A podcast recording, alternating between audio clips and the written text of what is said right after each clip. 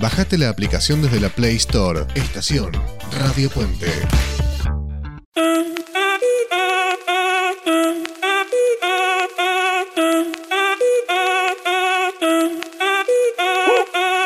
Si el ritmo te lleva a mover la cabeza, ya empezamos como es. Mi música no discrimina a nadie, así que vamos a romper. Toda mi gente se mueve. Mira el ritmo como los tiene. Muy buenas tardes, bienvenidos a Italiatinos, el programa para la comunidad latina en Italia. Tenemos un programa lleno de sorpresas, bloques nuevos, música espectacular, pero lo más espectacular es la gente que trabaja con nosotros. Sabri, muy buenas tardes, ¿cómo estás? Hola Carlos, hola audiencia, ¿cómo están? Feliz viernes, buen fin de semana para todos. Yo acá muy bien, terminando una semana de mucho trabajo. Eh, mis niños han comenzado la colonia de vacaciones y bueno, están muy contentos por eso. Así que disfrutando la familia, cada uno con su actividad y compartiendo también mucho tiempo juntos. Excelente. Fernando, Florencia, ¿cómo están las cosas por Moreñano? Hola Carlos, hola a todos. Eh, Bien, muy bien, por suerte. Eh, tratando de. Yo tengo un problema con el calor, lo voy a decir siempre. Hace un calor terrible, pero estoy tratando de acostumbrarme y tomármelo de la mejor manera posible. No sé vos, Fernando, pero.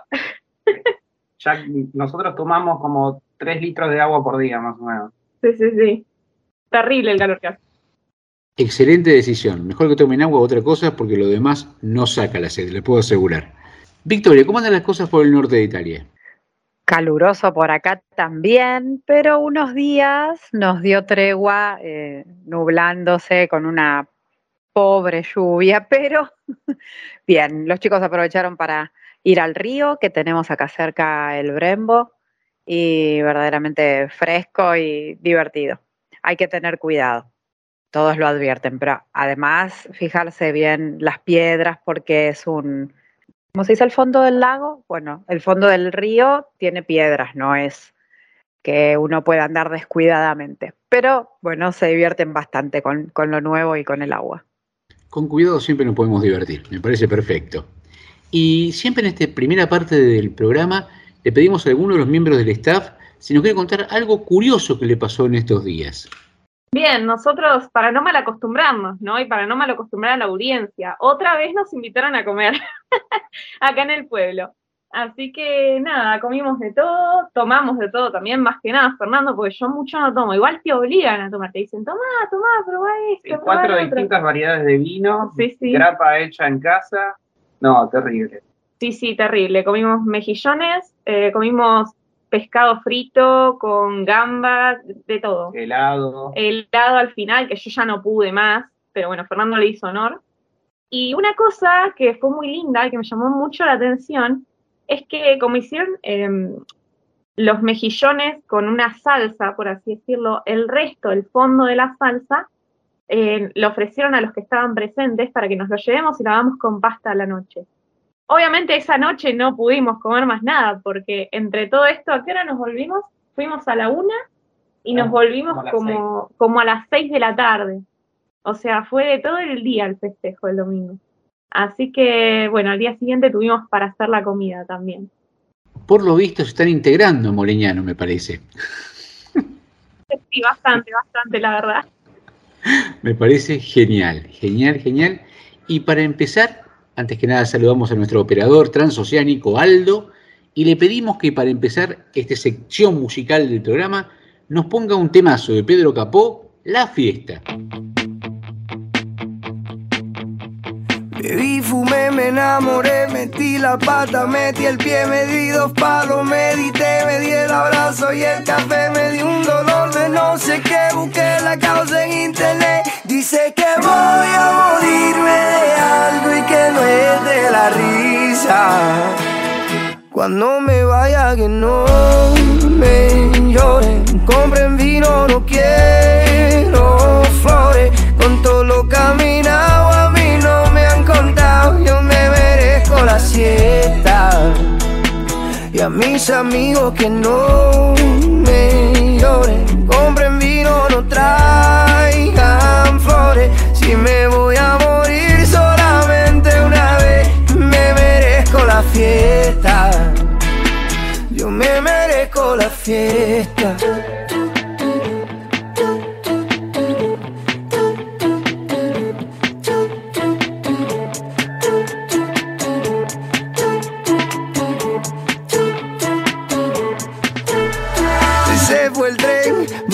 Varios tropiezos en el camino, pero me fue bien. Viví, cumplí con mi destino, fui lo que soñé.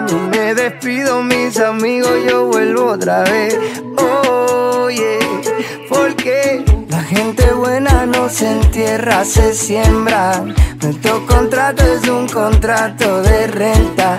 Yo no me duermo solo Así reposan los ojos y el alma despierta. Cuando me vaya que no me lloren, compren vino, no quiero flores. Con lo que he caminado a mí no me han contado, me merezco la siesta. Y a mis amigos que no me lloren, compren vino, no quiero me voy a morir solamente una vez, yo me merezco la fiesta. Yo me merezco la fiesta. La gente buena no se entierra, se siembra. Nuestro contrato es un contrato de renta. La gente buena no se entierra, se siembra. La gente buena, la gente buena, no, no, no me lloren. Mucho vino no Con lo que he caminado a mí no me han contado. Yo me merezco la siesta.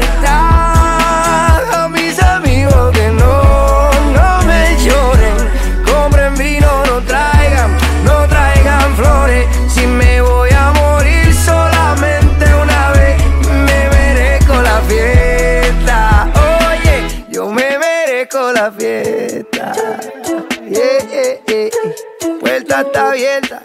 Entra, entra. Pásela bien, coño.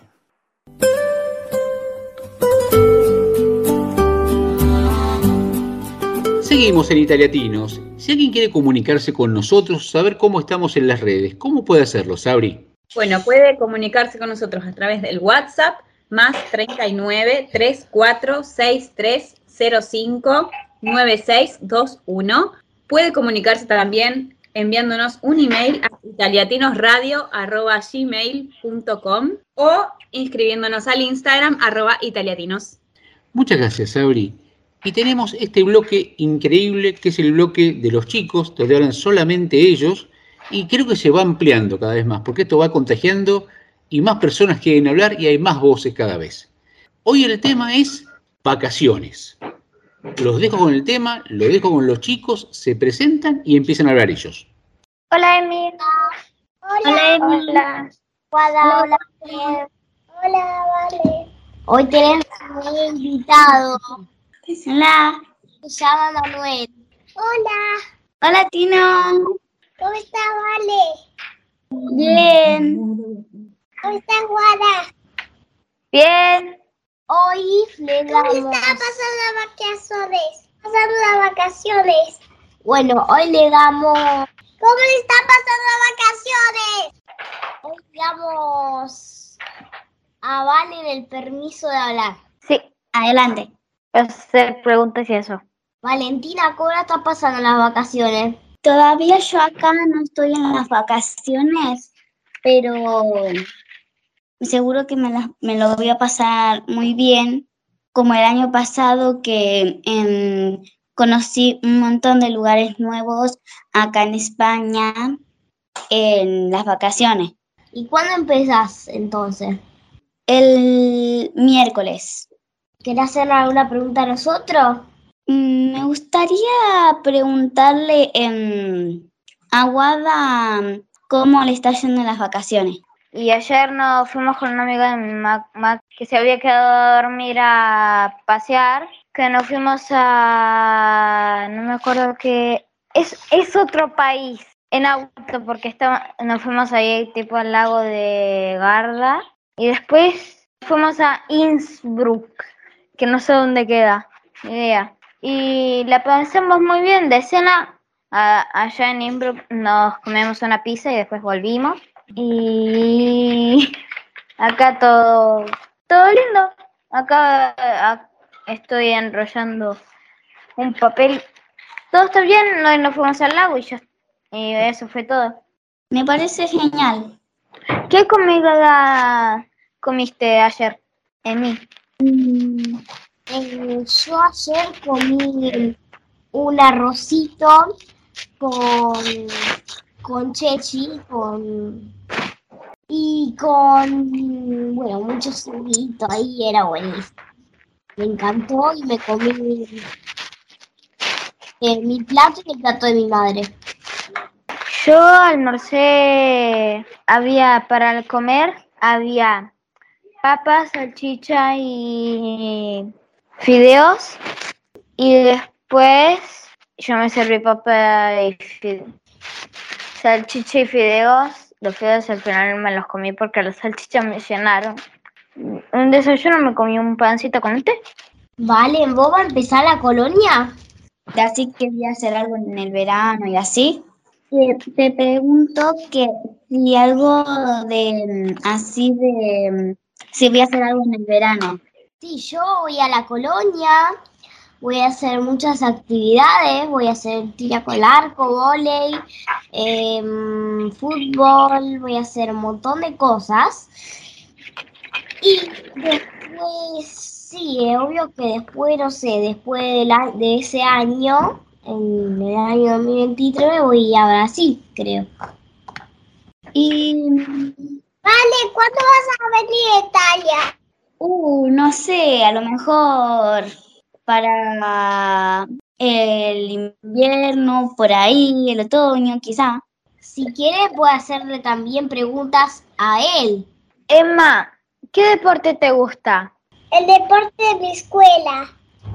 Mi, deporte de mi escuela es gimnástica. Ajá.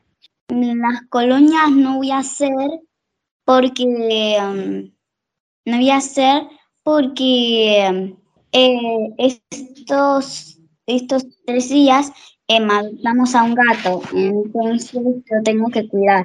¿Un gatito chiquitito o grande? Chiquito de físico es muy chiquito, pero de, de, de edad tiene un mes y medio por ahí. ¿De qué color es? Blanco, tiene la cola en negrita así, y acá en la cabecita y en la espalda tiene como unas manchitas marrones que casi ni se le ven. ¿Y cómo lo llamaste? Figo. Figo. Qué bello nombre. Sí, dicen que Figo significa te van a valorar mucho, que es amigable y bueno en los negocios. Qué bueno. Guada, ¿vos tenés mascota? Sí, tres pájaros, que ahora los tengo afuera en las jaulas. Yo también tengo, Tres pájaros. pero bueno, está en Brasil, se quedó. Se llama Michuria, un gatito todo negro que agarramos de la basura porque, porque había un montón de gatitos chiquititos en la basura y no, no podíamos entender agarrarlo todo, pero como que por lo menos uno salvamos. Un gatito negro porque dicen que en Brasil hace fortuna. Entonces yo no sé por qué mm, le puse nombre, porque me, me lo regalaron al cumpleaños de cuatro años, Michui. Se vino Michui como nombre. Así que creció y, fue- y es ahora un gatito todo negro. Nosotros en Argentina tuvimos un perro, después otro perro, después otro perro, después un gato, después nos vinimos acá, que el gato se nos perdió, no lo encontramos más, de un día para el otro, un día lo encontramos en la lavadora, eh, que no funcionaba porque no funcionaba, ya no funcionaba más, estaba rota. Fin. Y después lo encontramos otra vez en el lavarropa y después lo sacamos, cerramos el lavarropa con llave porque no sabíamos cómo hacía para entrar. Y después, ¿dónde para el otro? No está. Lo buscamos en la casa, en el techo, por toda parte lo buscamos. No estaba el gato. Y después nos vinimos para acá. Luego tenemos tres pájaros. Que a mi mamá le encantan los pájaros. Pero entonces también tenés los, los cachorros. No, no, también esos se perdieron. Ah, O sea, los primeros dos se murieron, porque los tuvieron mis, mis padres y mis hermanos antes de que yo naciera. O sea, no, no existían. Cuando yo nací eh, había uno, pero después con el tiempo cuando yo fui creciendo se murió. Y nunca, lo, y nunca más lo conocí o lo conocí, no tengo memoria. Y después tuvimos a Panchito, que era re pequeño, era tipo así. Después, como pensábamos que iba a crecer mucho más, dijimos, ahora cuando es pequeño se llama Panchito, después de grande se va a llamar Pancho. Y no pasó porque la raza era así, pequeñito. Después de todo, a mi pa no tuvimos más perritos porque a mi papá no le gustaban. Y, y gato, si no le rompían los muebles, sí. o no le rompían el sillón. Entonces, papi dijo que tal vez este año, el siguiente o el siguiente, o el siguiente siguiente que pasa, vamos a tener un gato. Yo estoy feliz, mi hermano está feliz, mi hermano está feliz, y, y mi hermana también está feliz, porque los cuatro queremos un gato. O sea, los cuatro ya dijimos. Para mí que al final sí o sí te termina, si tiene el gato y todavía viven los tres pajaritos, el gato se los No, porque los gatos se van a quedar acá, o abajo o acá. Pero como nosotros tenemos, después de todo, no sé, aparte nosotros vamos a, entrenar los pájaros para que no se coma el pájaro. No, el, vamos a entrenar el, gato porque no se coma el pájaro, no el pájaro, para que no se coma el gato. Claro, porque si no es un lío. Primero, em, primero te pensás que tienes el gato, pensás que desapareció un pájaro. Vos decís, bueno, se habrá escapado. Al siguiente día te falta otro y te queda uno. Y vos decís, ¿qué está pasando? Y al otro día ves tu gato con una pluma acá. ¿Qué le decís? que se comió el gato. Aparte porque los gatos vi un video que decía que los gatos cazan animales tipo los, ratones y los pájaros y te los traen como muestra de amor. Y yo pensando en eso, me vino a la cabeza que, que a mi hermano se le vino un chiste que nos viene, que nos cazan la comida para que lo comamos. Pero nosotros no comemos pájaros ya. En siempre siempre tipo mm, nos levantábamos así todo normal, después a la tarde sabíamos que llegaba él con algún regalito. Tipo a la tarde nos traía tipo un pajarito o de repente a, las 5 entraba siguiendo una, una mariposa, no sé. No. Pobre animalito. O nos daba ratones o nos, o nos daba pájaros, pero nos daba más pájaros que ratones, porque había más pájaros. Es que como que vos vas por la calle y te encontrás un pájaro, y así constantemente. Pero es que ratones, si no te lo encontrás en la, en la, en la alcantarilla, te lo encontrás en, no sé, en el pelo de una persona que no se lavó hace mil años. Por eso no, no es que había muchos. En los lugares sucios. en los lugares sucios te Porque es como que tenías que subir todas las escaleras para llegar a la puerta de mi casa. Entonces subía las escaleras con el ratoncito ahí, llenando un poco de sangre todas las... No. limpiar eso. Yo me mato. No, no, no, no, no. No dejo salir mal, gato. Cierro la ventana, la puerta con candado. No sale. No sale. Yo ya me imagino gatito. La ventana y él salía siempre. Así, no, no sé, tipo, tipo, primero la cocina, después la ladera y se iba, ¿no? Yo me imagino a mi gato con un ratón en Ay, sí, con un ratón en la boca mirándome. Yo, mi primera reacción, anda a dejar eso al jardín y después te pego una chancletaza. Chicas, les agradezco muchísimo por esta charla, que empezamos hablando de vacaciones, terminamos algo hablando algo completamente distinto, casi como nos pasa siempre en cada charla. Gracias Emma, gracias Emi, gracias Guada y gracias Valentina. Eh, para cerrar este bloque, le pedimos por favor a Aldo, nuestro operador transoceánico, si nos puede poner de la película Encanto, no se habla de Bruno. Solo no entendían lo que veía. Entonces más vale que lo entendieras porque iba a pasarte muy pronto. No se habla de Bruno, no, no, no. No se habla de Bruno.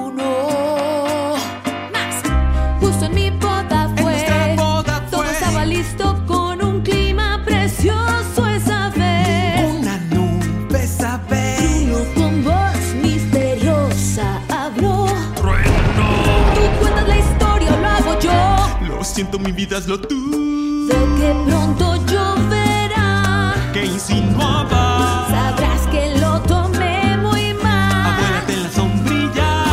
Toda en un huracán. Un día feliz, pero es verdad. No se habla de Bruno. No, no, no. No se habla de Bruno. Miedo al ver a Bruno balbuceando y tropezando. Siempre lo recuerdo murmurando farfullando. Su sonido es como la arena al resbalar. Raro el donde ir visualizando. Deja a la abuela como todos temblando. Enfrentando profecías sin interpretar. ¿Quieres tú intentar? Terror en su faz, ratas por detrás.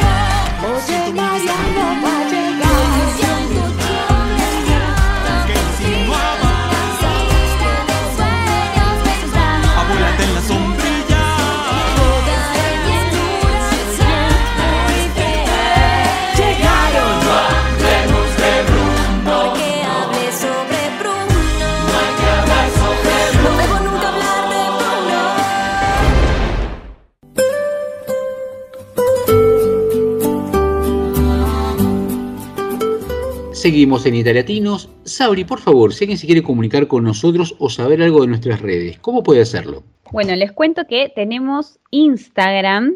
Nuestro Instagram es arroba italiatinos, súper fácil para que nos vayan a seguir y si quieren nos dejen algún mensajito. Si nos quieren escribir por email es italiatinosradio arroba gmail.com o si no, pueden enviarnos un mensaje al WhatsApp más 39 34 6305 9621. Muchas gracias, Sabri. Y por las maravillas de la radio, tenemos la posibilidad de conectarnos con cualquier lado del mundo, por eso estamos en Radio Puente, y tenemos el gusto de hablar hoy con Cecilia. ¿Cómo estás? Buenas tardes. ¿Qué tal? Buenas tardes a todos.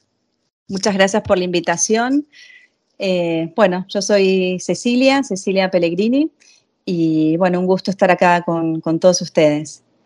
Cecilia, contanos, ¿en qué parte del mundo estás?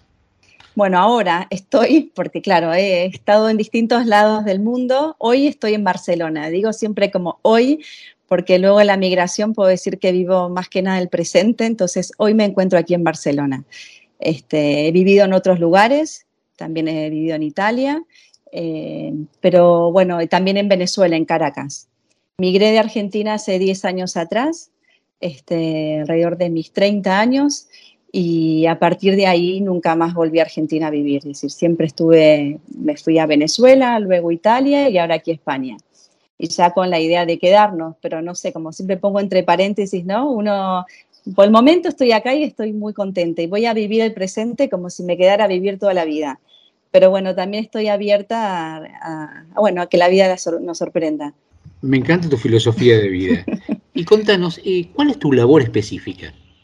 Mira, yo soy psicóloga, bueno, yo soy argentina, nací en Argentina, hice toda mi formación en psicología, es el primero estudié recursos humanos, me recibí, en la carrera de recursos humanos me di cuenta que lo que más me gustaba era psicología, así que luego seguí estudiando, continué una segunda carrera en psicología y luego allá hice toda mi carrera profesional y cuando migré fue como, ¿no? Como sabemos que la migración atraviesa la identidad de cada persona y nos vuelve eh, como a reinventar, ¿no? Nos da la posibilidad de reinventarnos.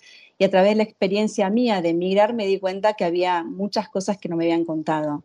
Y sobre todo qué nos pasa mentalmente cuando uno migra. Entonces despertó en mí una curiosidad que no, bueno, que no, no la había sentido sobre este tema de migración y hoy por hoy me especializo en migración y trabajo con todas las eh, personas migradas. Acompaño a familias a migrar, a preparar el proyecto migratorio desde lo emocional, porque en general siempre las personas, ¿no? Cuando migramos pensamos mucho en los papeles, ¿no? Tener todo al día, la postilla, homologaciones y demás, pero nos olvidamos que algo importantísimo, lo que es la parte emocional.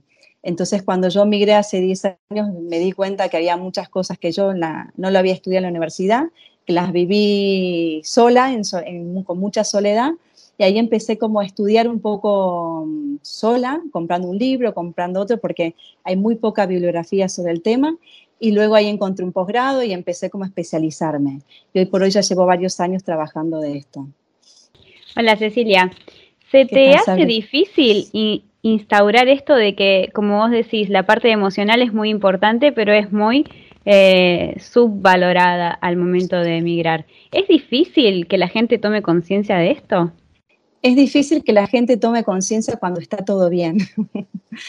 Porque cuando está todo mal, ahí eh, toman realmente conciencia de lo que es migrar. Que claro, en general todos te cuentan como la parte linda de lo que es migrar, que es fabulosa y que de hecho seguimos, en mi caso yo sigo migrada porque realmente tengo más ganancias que pérdidas, con la migración, pero no significa que no sea fácil esto. Y en general la gente acude una vez que ella está en crisis, cuando el migrante tiene una crisis, porque cuando uno migra hay muchísimas pérdidas y uno migra con la idea de obtener cosas, de ganar cosas. Y hasta que uno no empieza a ver esos frutos, esas ganancias de la migración, ves todas pérdidas, son todas, dejaste la familia, la comida, el estatus social, la cultura, ¿no? Y en ese proceso hay gente que entra en crisis o que tiene muchas pérdidas y no ve las ganancias. Y ahí es cuando empiezan a preocuparse realmente de que algo no anda bien. Entonces, lo que a mí ya me llega el paciente ya en, un momento de crisis en general. Entonces, a mí me gusta hablar esto justamente para que la gente tome conciencia y se prepare y también de normalizar lo que nos va a pasar, de que hay cosas emocionales que nos va a pasar y que, y que hay que atravesarlo solamente. Cecilia, si uno ve Instagram como, como red social y ve gente que ha emigrado, muestran todas cosas lindas, lindas imágenes, todos sonrientes, todos alegres, pero vos nos acabas de decir que esto no es así. Eh, y efectivamente, porque lo debes comprobar en cada persona con la que dialogas, más allá de tu experiencia personal. ¿Por qué la gente tiende a mostrar esa realidad que sabemos que no es tal? En general uno idealiza mucho la migración, ¿no? Y estamos acostumbrados también a mostrar la parte linda. Es como cualquier situación de la vida, bueno, la maternidad en sí, por ejemplo, en general siempre uno ve las imágenes de la madre con el bebé, está contenta, ¿no? Y tampoco se habla de lo que realmente es la maternidad en sí. Entonces, esto es un poco, y de hecho ya esto es un trabajo que justamente habla del paralelismo entre maternidad y migración, que es súper interesante, que tienen muchas cosas en común que es justamente esto. Uno idealiza mucho lo que es la migración y en general nadie te cuenta lo que sucede atrás, ¿no? Que es hermosa la maternidad, sí, pero es dura. Que es hermoso migrar, sí, pero es duro. Es decir, es como poner también, visibilizar y normalizar lo que sucede al migrar que todos atravesamos el duelo migratorio y una vez que uno migra, este duelo te va a acompañar toda la vida, siempre va a estar con vos. Este, si vas a escuchar un, tango, por ejemplo, un tango argentino, y tu corazón va a sentir como ese cosquilleo y no, qué lindo, esa emoción. Eso eh, es como que te recuerda esa pérdida que has tenido, ¿no? Esa ambivalencia afectiva también que uno tiene. Es decir, lo que uno hace tiene que aprender a convivir con esto y esto hay que mostrarlo también. Y no hay que tenerle miedo ni nada, sino normalizarlo, de que esto va a suceder. Lo lindo y también lo no tan lindo. Pregunta, situación hipotética, te contactan por, por WhatsApp, por teléfono, una familia, somos los Pérez, nos queremos ir de acá a fin de año, estamos en Argentina, nos queremos ir a Europa. Sí. Y, bueno, muy bien, arreglemos una entrevista por, por Skype, por Zoom, por Meet, eh, y los ves que están súper en el aire, contentísimos, ¿qué es lo primero que le decís para bajarlos a tierra? Primero es ver cuál es el proyecto migratorio que tienen y el motivo por el cual migran. Es importantísimo. ¿Quién tiene la idea inicial? Primero, ¿no? ¿Quién la trae la idea? Si son todos, si es uno, si uno va de acompañante, si están los dos, si es una, por ejemplo, una familia, si la, la pareja realmente quiere migrar, si es uno que tiene, por ejemplo, el trabajo y el otro lo acompaña, si el otro también tiene un deseo de un proyecto de emigrar. ¿Por qué esto? Porque si no, al llegar se producen nuevas crisis, crisis de pareja, porque empiezan, pero yo migré por tu culpa, yo dejé mi trabajo, dejé esto y lo otro para seguirte a vos. Para evitar ese tipo de cosas hay que armar un proyecto migratorio en común y que todos realmente quieran migrar y que tengan un, un, un proyecto individual siguiendo con esa, con esa pareja, con esa familia, del ejemplo que da Carlos que te contacta, ¿vos eh, nos recomendarías que nos basáramos en ciertas habilidades o capacidades personales para llevar mejor adelante esa migración? ¿Y cuáles serían esas habilidades o capacidades que tendríamos que desarrollar para, para que nos saliera lo mejor posible? Hay como, como una, personalidad migrante, ¿no? Como exitosa, ¿no? Que uno tiene que tener. Primero el factor de riesgo. El migrante es, arriesgado. Tiene que tener ese, salir de la zona como de confort, ¿no? Y arriesgarse. También tener una, eh, una autoestima bastante fuerte, ¿no? Y una personalidad bastante íntegra para poder soportar lo que es la migración. Tener también tolerancia, tolerancia a la soledad, porque una de las cosas que más fuerte uno vive es la soledad, por estos siete duelos que yo mencionaba al principio. Tolerancia a la frustración, porque cuando llegas la realidad no es como te contaron y vas a tener que, te van a, frustrar una y otra vez, sobre todo en los trámites migratorios y de extranjería, que uno va y va de nuevo y te frustras y te frustras y decís, pero si yo acá yo venía a trabajar y era tan lindo, ¿no? Entonces tienes que tener una buena tolerancia a la frustración.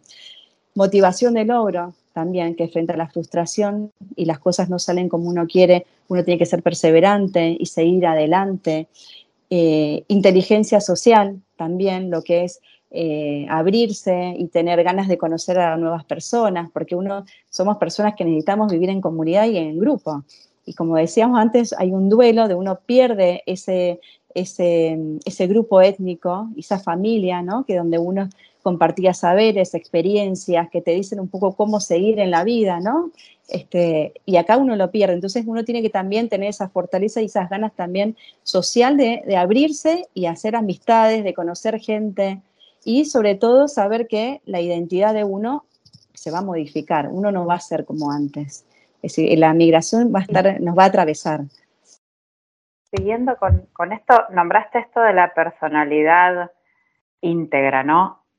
Tal vez no muchos oyentes sepan de qué se trata, pero ¿te tocó recomendar una no migración o en ciertos casos vos recomendarías eh, como que no están capacitados o hay que trabajar mucho cierto aspecto para, Yo para migrar yo o nunca todos de- están digo- capacitados. A ver, si pensamos en la historia, es decir, genéticamente estamos preparados para migrar. Decir, venimos de África, la cuna de África, y fuimos- somos seres migrantes todos.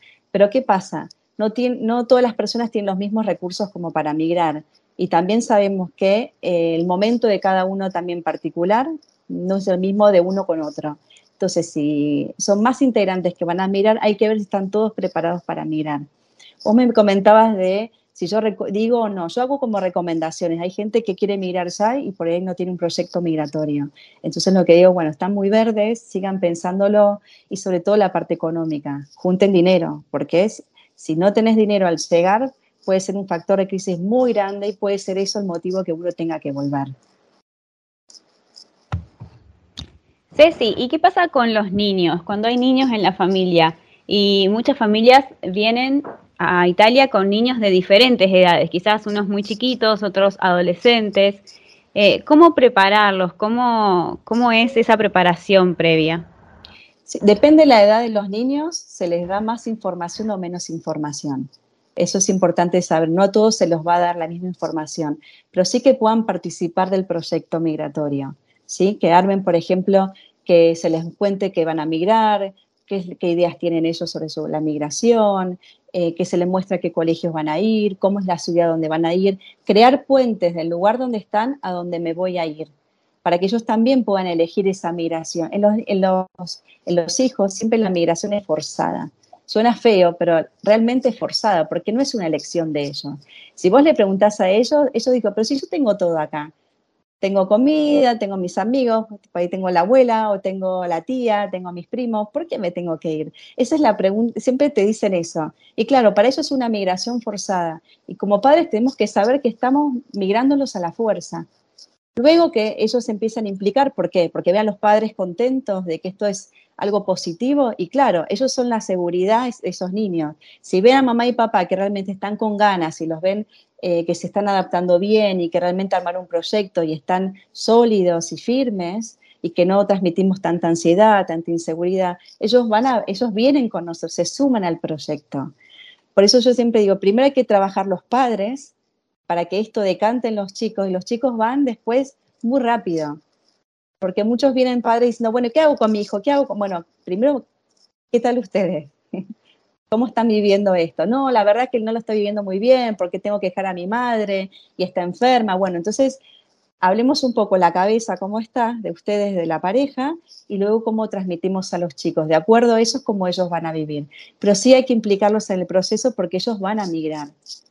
Y eso también va a cambiar la identidad de, de ellos y de, de la familia. ¿eh? La dinámica familiar va a cambiar. Ni para bien ni para peor, va a ser distinta. Y eso hay que tenerlo claro también. Uno ve muchas veces en las redes sociales grupos eh, de determinada, por ejemplo, mexicanos en Roma, argentinos en Torino, ¿no? Que se encuentran, que por un lado está buenísimo que se encuentren, pero no para mostrar lo que vimos, lo que conocimos, lo que descubrimos, sino para decir, uy, qué bien que estábamos en Argentina, y acá no hacen esto, y acá no hacen el otro, y son unos salames porque no saben esto. Esa gente se encuentra, teóricamente, se encuentra, ¿qué le dirías a esas personas? A ver, es importante siempre tener un grupo de pertenencia y a veces nos es más fácil, al menos nosotros como latinos, buscar a gente latina. También hay que incluirse en la sociedad, obviamente, porque tenemos que incluirnos y ser parte de la sociedad, porque es justamente la sociedad de acogida nuevas que nos va a decir cómo devenir en, en, ciudadanos de, este país. Entonces tenemos que entrar. Pero también es, es algo que pasa también en migrante, que es la famosa queja, que nos gusta quejarnos. No es el argentino, tal vez el argentino se queja un poquito más, pero es importante y justamente tiene que ver esto con la frustración de que el país de acogida que uno pensaba que te iba a dar todo, ¿no? Uno se va tal vez de, ese, país que tal vez no fue no, tan buenos padres, ¿no? Que tuviste que dejarte e irte a otro lugar que era mejor. Cuando llegas tal vez no es tan así, este nuevo país, entonces viene la queja, que es parte de, la elaboración del duelo mismo. Entonces es necesario también quejarse. Entonces, encontrar con otras personas y decir, bueno, esto es, no es tan bueno como pensaba, esto no me gusta, o la comida acá no, o extraño tal cosa, es una manera también de elaborar esta migración. Entonces es necesario, aunque nos pongamos muy quejosos, a veces solamente quiero quejarme, te dicen. Fabuloso, bien, es justamente de eso se trata. Pero ¿qué pasa? A veces no podemos llamar a Argentina, a nuestros familiares y decirle, mira que estoy enojado, me fue mal en un trámite. ¿Qué te va a decir la otra persona? Bueno, volvete, ¿por qué te fuiste? Entonces, no es como que en general el migrante no cuenta nada de eso. No cuenta porque sabe que del otro lado te va a decir algo que no queremos escuchar. En realidad solo queremos quejarnos. y está muy bien porque es una forma de elaborar y seguir reafirmando dónde estamos. La vida tampoco acá de migrante no es fácil. No es fácil y necesitamos también elaborar esta nueva experiencia y necesitamos también contar con la gente que dejamos porque ellos también nos devuelven parte de nuestra identidad, de quiénes somos, de quiénes éramos. Primero te agradecemos muchísimo por esta charla, Cecilia, interesante por todos lados, pero te quería proponer para cerrar la nota eh, un, juego, una, una propuesta. Eh, la gente que está en Ezeiza, punto de partir, está con sus valijas, ¿no? Y antes de pasar todos los trámites que hay que hacer, ¿no? Hay un, gran tacho de basura emocional, ¿no? Con aquellos que no, no pueden subir al avión, que hay que tirarlo, que ocupa lugar, ocupa piso. ¿Qué les recomendarías que dejen en ese tacho de basura emocional antes de subir al avión para venirse a Europa?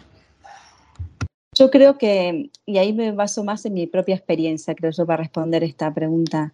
Y creo que como uno viene con un modelo de estructura, de forma de hacer las cosas en tu propio país, que uno pretende venir con este mismo modelo al nuevo país de acogida. Entonces, yo siempre digo, es como meter un cuadrado en un redondel. Entonces, sacar las cosas, las enseñanzas previas que tenemos, las experiencias, que son importantes para, para poder adaptarnos, pero no venir con todo eso, porque acá como uno vivía en el país donde tal vez donde nació, no sé, en Argentina, por ejemplo, y venís a, este nuevo país, Italia, España, donde vos quieras residir, no van a ser las mismas cosas. Y, sobre todo al principio se ve mucha frustración porque uno quiere ser el mismo que era por ahí en Argentina o en, o en su país de origen. Y no, acá las cosas se hacen de otra manera. Y para eso tenés que cambiar tu modelo mental, abrirte a las experiencias nuevas y aprender nuevas cosas. No vas a hacer lo mismo vos, ni hacer ni ser. Entonces uno tiene que, como los preconceptos, ¿sí? dejarlos un poco o estar abierto a la experiencia de, bueno, me voy a sorprender y voy a aprender cosas nuevas. Creo que, eso, eh, como estar abierto al aprendizaje. Muchísimas, muchísimas gracias, Cecilia. Y como una forma de cerrar este bloque, le pedimos a Aldo, nuestro operador, que, mira, como si hubiéramos sabido lo que fue este momento, que nos ponga de Rosario Flores, qué bonito.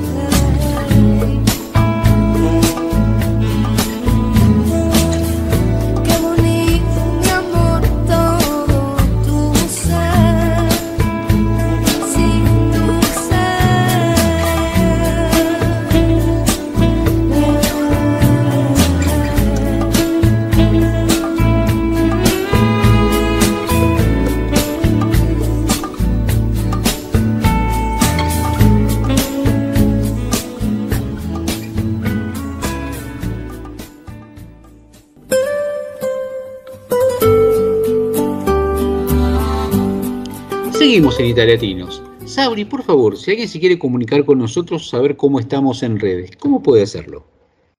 Puede hacerlo a través de nuestro WhatsApp más 39 34 63 05 9621, a través de nuestro Instagram italiati, arroba italiatinos y a través de un Gmail, a- pueden enviar un email a italiatinosradio.gmail.com. Muchas gracias, Sabri. La semana pasada empezamos con un nuevo bloque, tuvo una repercusión inmensa, pero nos quedamos cortos de tiempo. Federica, buenas tardes, ¿cómo estás? Ciao amici, come state? Acá habla Federica, su amiga italiana, para ayudarla a aprender eh, un poco el idioma y la cultura italiana. ¿Qué tal? Buenísimo, Federica, muchas gracias. Nos quedamos con el changuito, con el, con el carrelo, nos quedamos en el medio del, del supermercado, ya pusimos comida.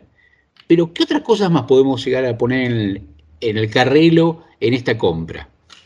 Bueno, por supuesto, todo lo que nos necesitamos para la limpieza de la casa, la policía de casa, para no confundir con policía, la policía.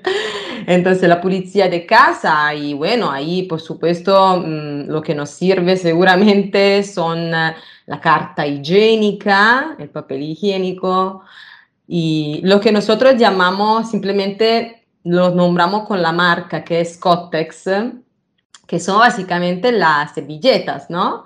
Nosotros, pero muchas veces las que digamos las más feas, las que la utiliza también para limpiar, etcétera, lo llamamos así, Scottex, que es el nombre de la marca, básicamente. Y luego, por supuesto, bueno, detersivo per i piatti para lavar los platos o le pastiglie per la lavastoviglie, que hace rima también, pastille, lavastoviglie, o sea, las pastillas para la, la lavavajillas, para quien la tiene. Eh, detersivo per i panni, que es el detergente para la ropa. También compramos, yo por ejemplo siempre compro la morbidente, que es el, no sé si suavizante, algo así, ¿cierto? Entonces la morbidente. Luego, bueno, terminamos de limpiar la, la casa, vamos a limpiarnos a nosotros también un poquito. Entonces, los shampoo, bueno, shampoo es universal, es inglés.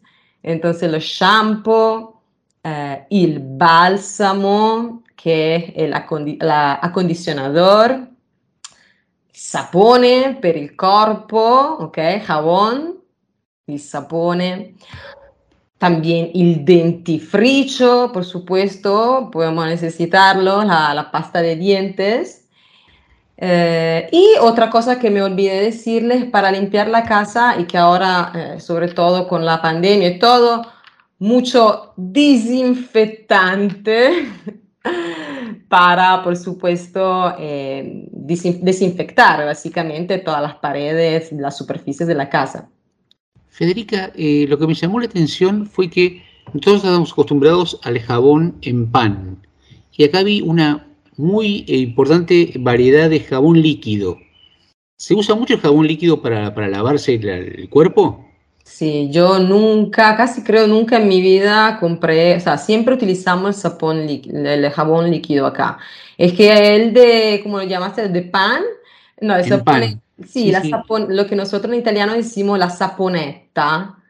Eh, esa mm, se usaba más en el pasado, pero ya es muy difícil, a menos que ahora, por ejemplo, con todo el tema ambiental y todo, para no comprar eh, botella, ¿no? de plástico con el, jabón, con el jabón líquido, entonces mm, ahí se está un poco empezando a tener un, eh, digamos, la- la- la- una conciencia más green y entonces muchos lo están comprando por eso. De hecho, vi el shampoo sólido. Sí, también, es cierto. Hay también shampoo sólido. Todavía tengo que probarlo porque no se encuentra en todos lados. En el supermercado, muy difícil. Es más algo para mm, perfumerías, cosas así. Una pregunta, en esto que habíamos hablado de- del orden, eh, hay muchos productos congelados. ¿Eso lo dejamos al final de la espesa? Sí, porque de hecho eso es la parte del supermercado. Al final del, del supermercado, digamos, se encuentra se encuentran y congelati. Entonces ahí todos los que, hay de todo, en Italia verduras, carne, pescado, puedes encontrar cualquier cosa. Eh, yo, por ejemplo, usualmente no compro verdura eh, congelada, me prefiero comprarla así fresca, pero cuando uno está deprisa y todo, ah, bueno, está bien, se compra, se pone en, la, en el sartén, ya está cinco minutos. De hecho, hay una marca muy famosa italiana que todos conocemos acá, que se llama Cuatro Salti in Padella, así literal, cuatro saltos en la sartén y ya está, listo para comer.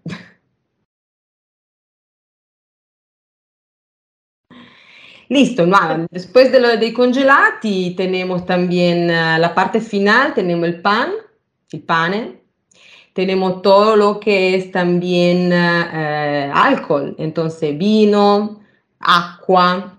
Uh, agua todavía venden muchísimas botellas de plásticos y eso también se está intentando, digamos, un poco disminuirlo. Uh, yo, por ejemplo, no compro más eh, botellas de plástico, uso la, una jarra eh, de una marca que se llama Brita, que no, no para hacer publicidad a nadie, pero es bastante famosa, digamos, la más conocida acá en Italia, que purifica el agua del, del, del grifo. Entonces, eh, eso está muy bueno porque así nada más de botella de plástico.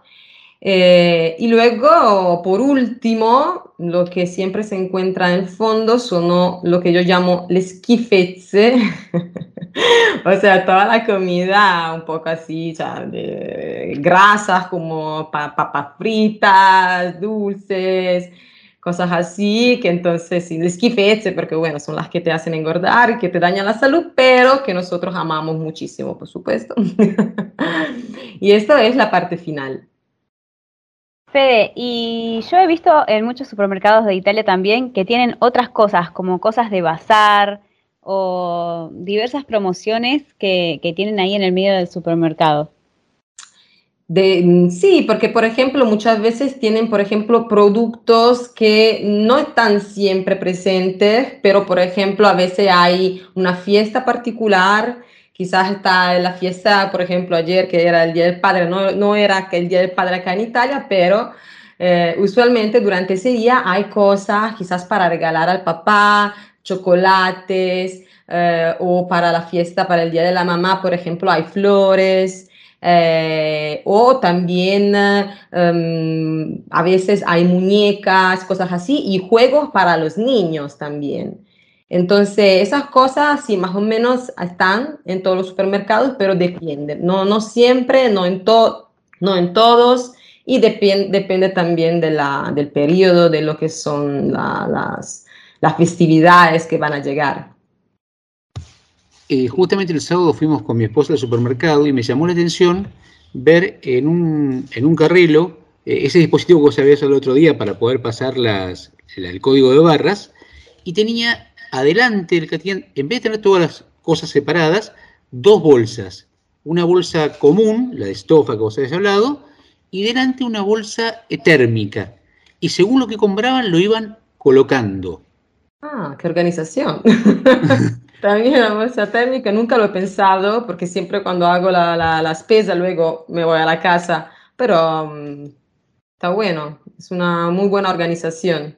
Y después pasaron, eh, sacaron ese, ese, dispositivo, lo escanearon, pagaron con, con, la carta y se fueron directamente a, a cargarlo a la máquina.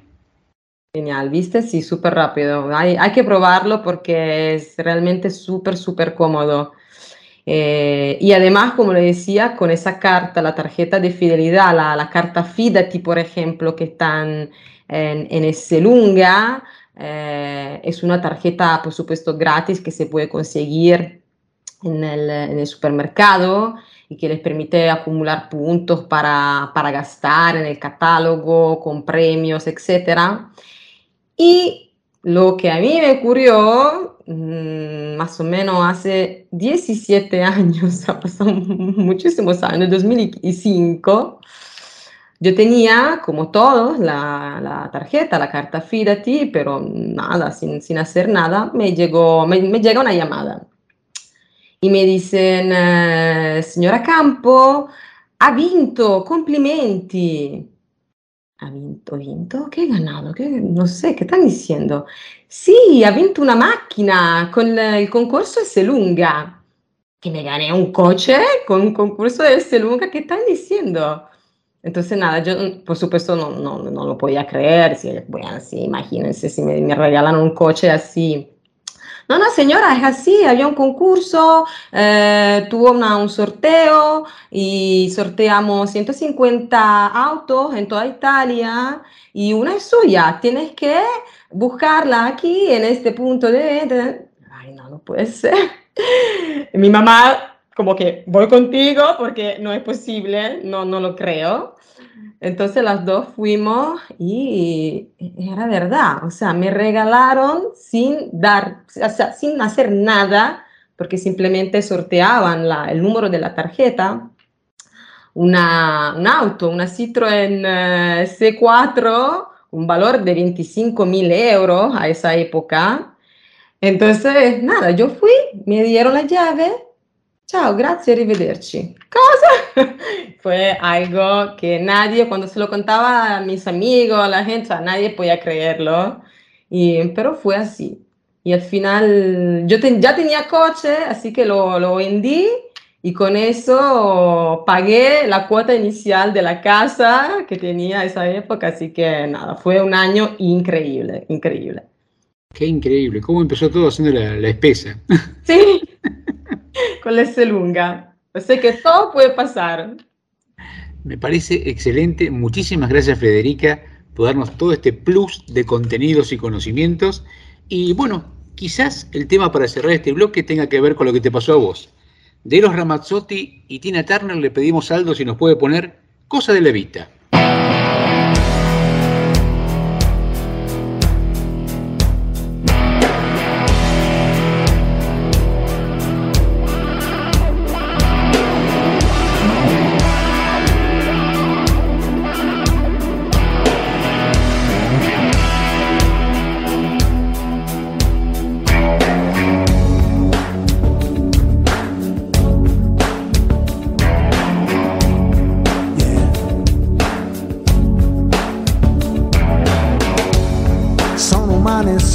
Situazioni, quei momenti fra di noi,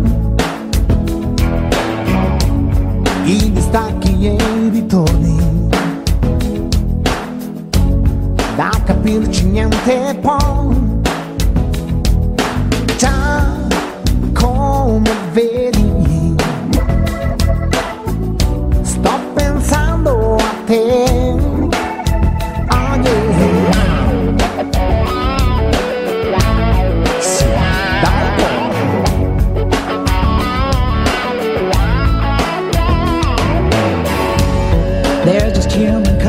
Contradictions. Feeling happy, feeling sad. These emotional transitions.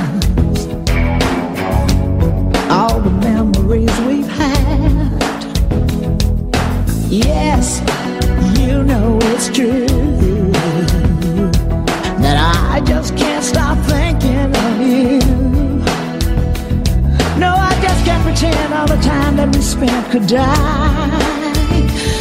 I wanna feel it again, all the love felt then. Confinati di cuore solo, che ognuno sta dietro gli steccati degli orgogli suoni. Sto pensando a te.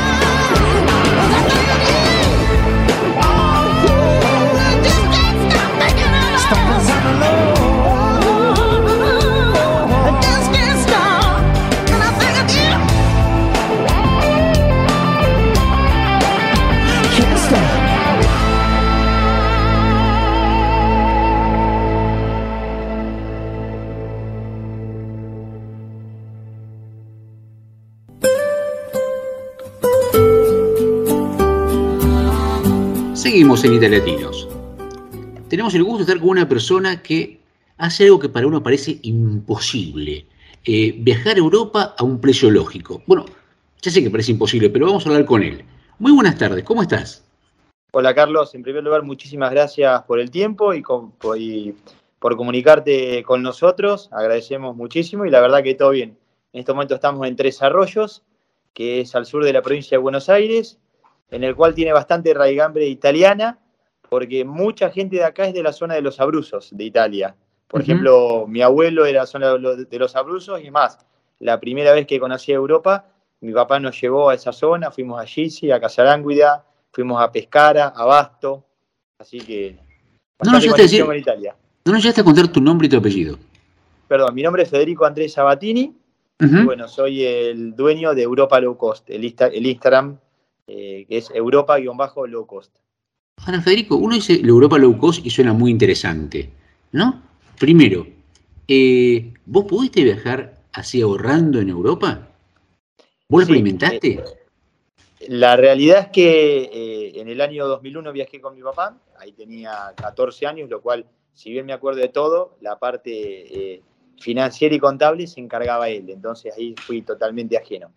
Pero hace más o menos 8 años atrás eh, tenía ganas de viajar de vuelta, ya estaba estabilizado en mi trabajo, yo soy abogado y trabajo en el Poder Judicial de la provincia de Buenos Aires, así que bueno, viajo con mi hermano eh, en enero de ese año y sinceramente no tenía mucho conocimiento de cómo viajar ni nada, entonces me empecé a guiar mucho por comentarios de amigos o de parientes de amigos que habían viajado. O sea, empiezo a recolectar información, como por ejemplo me decía, no, viajé en avión que son baratos, la realidad es que los aviones, los aviones son baratos, pero claro, los horarios no son buenos, eh, o sea que perdía todo el día, llegar a los aeropuertos era caro, y bueno, en base a todo eso, eh, no sé, comentar y decir como defectos, pero sí, como todas esas características, lo que sentí es que cuando llegué la pasé muy bien, pero perdí mucho tiempo y mucha plata sin sentido.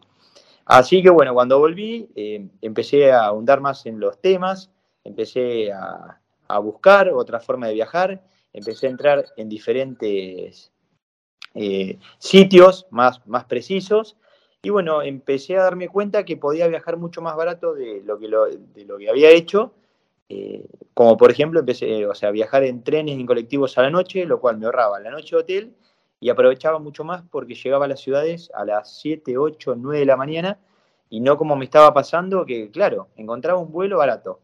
El vuelo barato era a las 4 de la tarde. Claro, tenía que estar a la 1 en el aeropuerto, con los miedos que me llevaba el aeropuerto porque ahí estaba, eh, o sea, viajaba poco, eh, hacer el check-in por internet. Y un tren y un colectivo era directamente desde el celular, un ticket y listo. Entonces, bueno, en base a eso, eh, me voy en un segundo viaje a los seis meses comprado el pasaje por unas millas que había encontrado en una oferta, y ahí al viajar solo pude decir, bueno, voy a hacer lo que quiero, voy a probar eh, todo.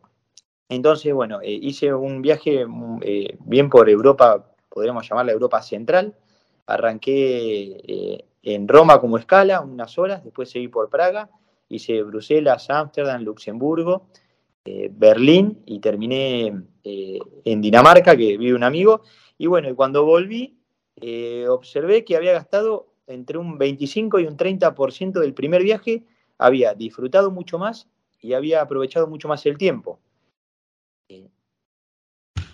Decime, en el marco de un viaje, cuando vos haces todo un, un desagregado de los gastos, olvídate de las compras que son gustos, digamos, ¿no? que uno gasta lo que desea gastar, digamos. ¿Qué es en el viaje lo que más te lleva a gastar? ¿Qué es lo más caro de todo el viaje? Yo lo que siempre hablo de- desde que armé el Instagram eh, y siempre hablo con la gente, que la clave, más que todo, por lo menos el que está en Argentina, la clave es el aéreo Europa. Eso, eh, ahí es la clave para ver cuánto vas a gastar, si vas a gastar mucho o poco. Porque los demás precios no se modifican allá. Si bien uno cuando arma un viaje, por ejemplo, eh, dos meses antes ya empieza a reservar el alojamiento, los traslados, mejora. La clave es el aéreo Europa, por ejemplo. Eh, históricamente el aéreo Europa eh, en Argentina, cuando uno busca sin encontrar ofertas, digamos, entra en algún sitio o alguna aerolínea y dice voy a comprar, eh, históricamente vale mil dólares. Pero muchas veces aparecen ofertas, por ejemplo, hablo de la actualidad ahora, está viendo muchas ofertas de San Pablo o Río Janeiro a Europa, por ejemplo, es un multidestino, porque ahora se está dando mucho Londres, y vuelta desde Madrid, Barcelona, Lisboa o Roma eh, a Buenos Aires por 400 euros. Y ir a Brasil hoy por hoy está más o menos en 50, 60, 70 euros viajar. Entonces pasás de viajar, o sea, perdón, el aéreo de 1000 euros a un aéreo que te está saliendo entre 400 y 500 euros, que hasta lo podés bajar mucho más, porque si esperás alguna otra oferta y algún día en especial, podés conseguir hasta más barato. Entonces, eh, lo, lo importante, que es lo que siempre digo, es, es eso. El viaje a Europa, la clave siempre es, eh, es, eh, es el aéreo Europa. Si vos conseguís un aéreo Europa entre 300 y 450, 460 euros, ya eh, estás, ya, ya vas a haber ahorrado 500 euros en, en algo y ya tenés mucho más permeabilidad en todo lo demás. Eh, ¿Qué parte de Italia tuviste oportunidad de conocer? Yo conocí eh, Nápoles, conocí Roma, Florencia, Venecia, Milán y bueno, y la zona de los Abruzos, conocí, digamos, Pescara, Basto, Chieti eh, y pueblitos eh, que es donde nació mi abuelo, Gisi, y donde nació mi bisabuela, eh, Casalánguida. Ahora, eh, viste que en Italia está siempre presente la pelea norte-sur, ¿no? Sí. Eh, ¿Cómo te parecieron los costos en el norte y en el sur según tu experiencia? Mi experiencia eh, en Nápoles, mucho más barato. Lo noté mucho más barato y otro tipo de, cultura, digamos, como podemos definirlo, más argentino. Y más europeo, noté el norte y también lo vi más caro. Por ejemplo, eh, tomo de parámetro el alojamiento, como ir a comer afuera, por ejemplo, Florencia me llamó la atención la diferencia que tenía, ya no con Nápoles, sino con, con Roma también. Roma lo vi con un precio intermedio, justo ciudad que está bastante en el medio, digamos, de lo que estamos hablando, y lo noté, es más, uno de afuera, yo vivo en Argentina, yo siempre pensé que Roma, la capital, eh, donde tiene las atracciones más importantes, según el modo de ver eh, en Argentina, que está el Coliseo, digamos, el Foro Romano y hasta el mismo Vaticano, yo pensé que era lo más caro de Italia. Y cuando vine acá me di cuenta, justamente Carlos, lo que vos decís, que el norte es mucho más caro. Recién dijiste que Nápoles es para vos más argentino. ¿Por qué no desarrollás esa idea? ¿Por qué es más argentino? ¿Por qué te sentiste más cómodo en Nápoles? Eh, yo lo que noté en Nápoles, mirá que era chico cuando viajé, pero lo vi más argentino en el sentido, pri- primero, eh, la relación afectuosa de la gente. Me acuerdo que fuimos con mi papá, que tenía 14 años, y en el hotel, ya cuando dijimos que éramos argentinos, Maradona. O sea, y ya eh, la gente nos hablaba, te abrazaba, eh, era mucho más efusiva y te sentía como acá, digamos, como yo vivo acá en Tres Arroyos, que es un pueblo de 60.000 habitantes, eh, que existen las peñas para juntarse a comer y demás, y me sentí en, en, ese clima, o sea, que la gente te hablaba como si te conociera, caminando por la calle ibas a cruzar, te llevabas, digamos, algún bocinazo de los autos, o sea, lo veía más eh, ese estilo argentino, digamos, de, más informalidad y la gente más, como decir, emocional, digamos. Y lindo porque me sentí más, más acorde en Argentina. Aclaro, super, la gente es súper educada también. Salgamos un poquito porque nos contaste que viajaste por suerte por distintos lugares de Europa. ¿Cuál fue el lugar de Europa que te sorprendió por lo caro, que no lo esperabas? Eh, sinceramente, por lo caro me llamó la atención Ámsterdam. Ámsterdam, sinceramente, eh, yo pensé que era un, o sea, una ciudad, eh, digamos, si bien es la capital de Holanda, yo sentía que iba a, ser, iba a ser de precios normales, como por ejemplo se puede dar en Roma, pero nunca pensé que tenía precios hasta más caros que París o Londres. O sea, cuando empecé a averiguar me llamó la atención y sinceramente hasta el hostel con 18 camas, la misma habitación, con vestuarios, eh, costaba lo mismo que un hotel 3, 4 estrellas en Roma. Eso fue lo que más me llamó la atención. Bruselas también lo, lo, noté más caro, pero entendí como que la ciudad y el estilo, eh, que no es tan turístico, podía tener más relación con los precios. Pero Ámsterdam, que es dentro de todo turística, que no tenga precios, digamos, low cost en los hostels, fue lo que más me llamó la atención. Eh, seguramente no se puede mover muy, muy tranquilamente con tren dentro de toda Europa, porque las la vías son, muy, muy, fáciles y muy cómodas. ¿Cómo hiciste para pasar del continente a Londres? Mirá, eh, la primera vez que lo hice fue cuando viajé, digamos, eh, por Europa Central, justamente que te comentaba esta, que en una parte fui medio día a París, porque había ido una vez y había quedado enamorado, y dije, quiero, aunque sea cuatro o cinco horas, eh, caminar por París. Caminé y de ahí para llegar a Dinamarca, lo que más me convenía era tomarme el tren que iba de París a Londres, digamos que iba por el túnel subterráneo del Canal de la Mancha, así que me tomé ese tren, que creo que si mal no recuerdo tardó tres horas, lo cual me llamó la atención, la rapidez que tenía y directamente eh, migraciones hicimos directamente en la estación de trenes de París, digamos, ¿no? O sea, no controlaron nada, lo, cual me llamó la atención. Y la segunda vez, eh, que fue ahora en abril, que estábamos en Londres y fuimos a París, lo hicimos en colectivo. Eh, tardamos más o menos siete horas, lo cual también es lindo, si bien tardás más, eh, pudimos vislumbrar, por ejemplo, las famosas campiñas, los campos en Inglaterra, que ves muy, eh, ese estilo medieval que ves muchas veces en las películas, lo cual fue hermoso. La, la, verdad que me gustó mucho y si bien el colectivo no es la comodidad del tren, eh, de vez en cuando viajar, que yo viajé, por ejemplo, de día, logré visualizar eh, unas imágenes hermosas. Generalmente una Argentina cuando viaja busca que el alojamiento no sea menor de tres estrellas por un tema que pueda ser de mala calidad, por ahí no tan limpio, los servicios de, de cañerías. Eh, ¿Cómo fue tu experiencia en alojamiento en Europa? Eh, mirá, sinceramente eh, muchas veces eh, busco el menor precio y que tenga buen puntaje. Eh, no miro mucho las estrellas y bueno, he terminado desde hostel a hoteles cuatro estrellas.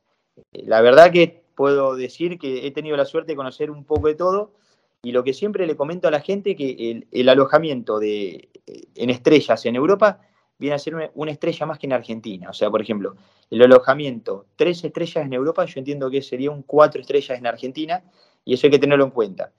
Eh, sinceramente, donde me siento más cómodo es en los hoteles eh, de tres estrellas. Considero que tienen todo lo cómodo y todo lo digamos, perfecto para descansar.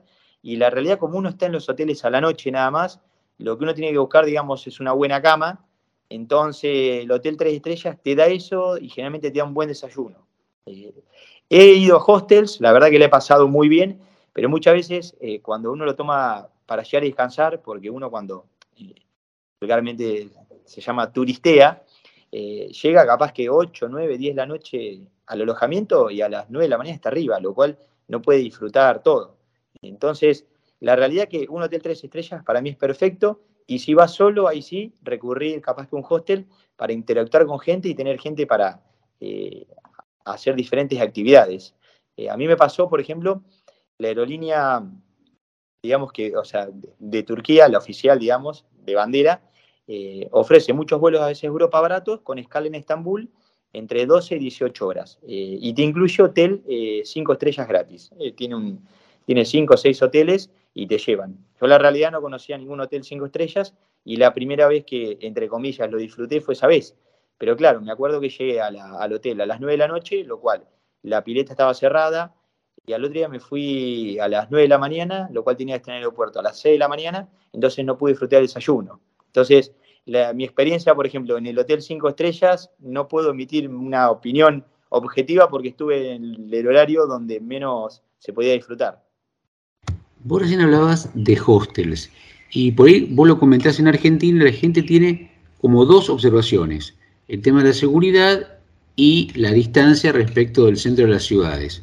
¿Cuál fue tu experiencia al respecto? Mira, eh, voy a focalizarme en el hostel de Ámsterdam, que justo eh, hablé. Eh, en el hos- hostel de Ámsterdam me acuerdo que eran ya ni habitaciones, te puedo decir, cuadrantes gigantes con camas cuchetas, y era la primera vez que me alojaba en un hostel, digamos, de tan grande y, digamos, sin ser, perdón, siendo un número, pero muy chico, digamos.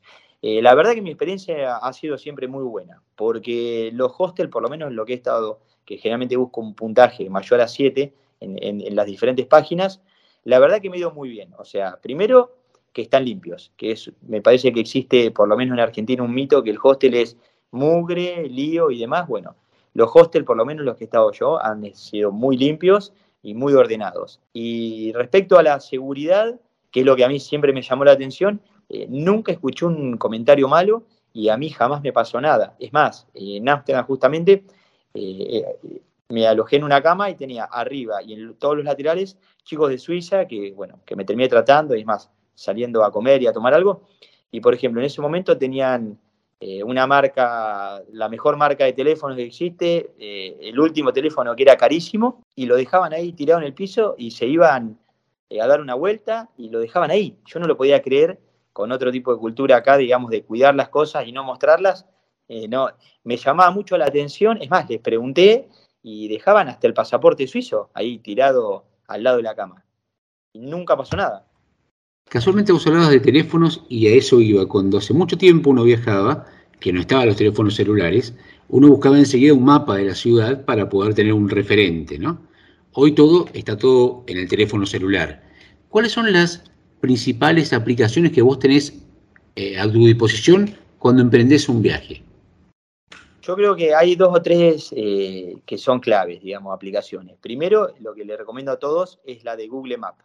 Porque Google Maps lo que tiene es que vos podés bajar los mapas de las ciudades, en el cual es lo mismo que ves en un papel, lo tenés en Google Maps. Y lo que tiene bueno te ubica, y te ubica también para qué lado está apuntando tu celular, lo cual es fácil, eh, digamos, ir a las diferentes atracciones y demás. La verdad que ese sentido es súper, súper interesante eh, justamente esa aplicación, digamos. O sea, la recomiendo porque además no tiene muchas publicidades y demás y es muy fácil de usar. O sea, no, no es necesario, digamos, eh, tener un panorama o, ser muy estricto, digamos. Eh, Es muy fácil de usar. Esa es como la, la primera. Después siempre, cuando uno saca los pasajes eh, aéreos, tiene que tener eh, la aplicación de, de la aerolínea, más que todo para cargar la reserva y ante cualquier inconveniente o, o cualquier información, que, o sea, que la tenga ahí. Y después otra de las aplicaciones que recomiendo eh, es la aplicación Omio, que es un buscador eh, tanto de avión, colectivos y trenes de Europa, lo cual es súper interesante porque podés hacer una comparación de precios y además podés sacar desde la propia aplicación eh, los diferentes pasajes. Que lo que tiene muy importante es que muchas veces, por ejemplo, los trenes en Italia te obligan a tener el código fiscal, digamos, eh, como que si sos extranjero no es tan fácil sacar eh, el tren. Y bueno, de esta aplicación lo que hace es, eh, no te pide nada, sino te pide nombre, apellido o hasta tu pasaporte argentino e igual podés emitir esos tickets. Entonces, te ayuda mucho para ese tipo de cosas. Y por último, que es la que por lo menos siempre, digamos, he usado y me han dado muy bien para alojamientos Booking. Que Booking lo que tiene, tiene tanto desde un hostel hasta hotel 5 estrellas. Y tiene, digamos, los puntajes de cada uno y tenés eh, hoy por hoy, digamos, después de una pandemia y demás, y reprogramaciones, que es muy importante, lo que tiene Booking es que podés, eh, tiene la opción de sin pagar por adelantado y con cancelación gratuita, lo cual con eso podés pivotear, digamos, cualquier problemática que tengas cerca de la fecha, lo cual no vas a gastar plata, digamos, cancelando. Y también lo que es importante es que de esa forma vos podés reservar un hotel y después, previo al viaje, encontrás algo mejor y el mismo Booking te permite reservar algo mejor y cancelar eh, ese alojamiento. Entonces, como que vas perfeccionando y vas mejorando el precio lo que estás buscando en cada ciudad. No te voy a decir las ciudades clásicas, Roma, París, Londres, pero ¿cuál fue la ciudad, para ir cerrando la nota, que si alguien estuviera pensando un viaje, mira, no te pierdas ir a tal lugar porque a mí me sorprendió que es un lugar divino? ¿Cuál es esa ciudad especial que tanto te sorprendió? Mira, Carlos, eh, recomiendo mucho y soy muy insistente de Europa un poco más del este, digamos. Las dos ciudades que a mí me encantaron, eh, justamente en Europa Luco ofrecemos un manual y lo ponemos como ruta de viaje, insistimos que la conozcan porque te cambia mucho, digamos, eh, lo que es Europa, Budapest, que es la capital de Hungría. A mí me encantó, tiene un montón de actividades, es una cultura totalmente eh, diferente a la nuestra, eh, es una gente diferente en el buen sentido, o sea, por ejemplo, se, se, come a las 7 de la tarde y ese tipo de cosas, y a mí, por lo menos a mí me encantó. La verdad que me encanta, la gente es muy buena, muy amable, quedan muchos vestigios de la Segunda Guerra Mundial. Yo soy amante de todo lo que es la historia de la Segunda Guerra Mundial y de la Guerra Fría, lo cual uno puede observar, digamos, eh, que todavía queda, digamos, esa famosa cortina de hierro y nota, nota, digamos, mucha gente, hasta que está a la defensiva, gente grande, con el turista, respecto a la historia que tuvieron estos pueblos.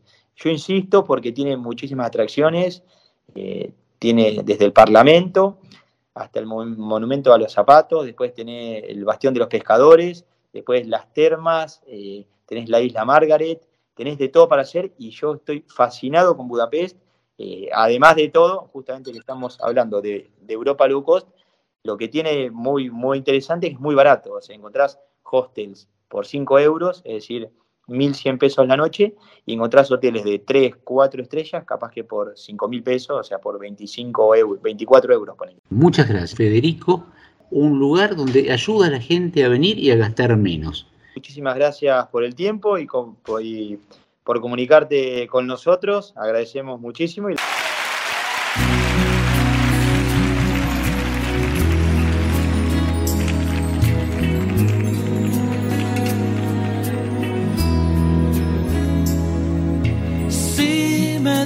elegir una vez más, te elegiría sin pensarlo. Es que no hay nada que pensar, que no existe ni motivo ni razón para dudarlo ni un segundo, porque tú has sido lo mejor que tocó este corazón y que entre el cielo y tú yo me quedo contigo. te he dado todo lo que tengo hasta quedar en deuda conmigo mismo. Todavía preguntas si te quiero, tú de qué vas, si no hay un minuto de mi tiempo que no me pasas por todavía preguntas si te quiero. Si esto no es querer, entonces dime tú lo que será. Si de tus besos para que pueda respirar. Y de tus ojos que van regalando vida y que me dejan sin salida. ¿Y para qué quiero salir si nunca he sido tan feliz? que te prefiero más que nada en este mundo.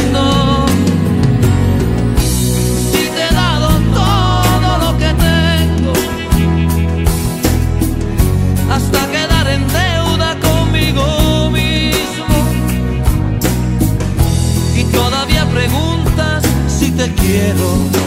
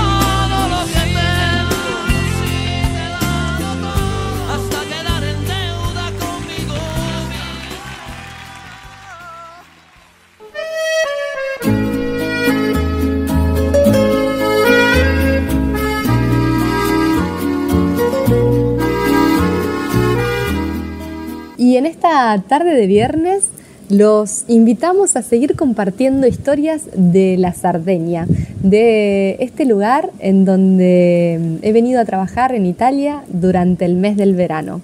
La intención en este relato es un poquito los dos lugares que me permití conocer en Sardeña.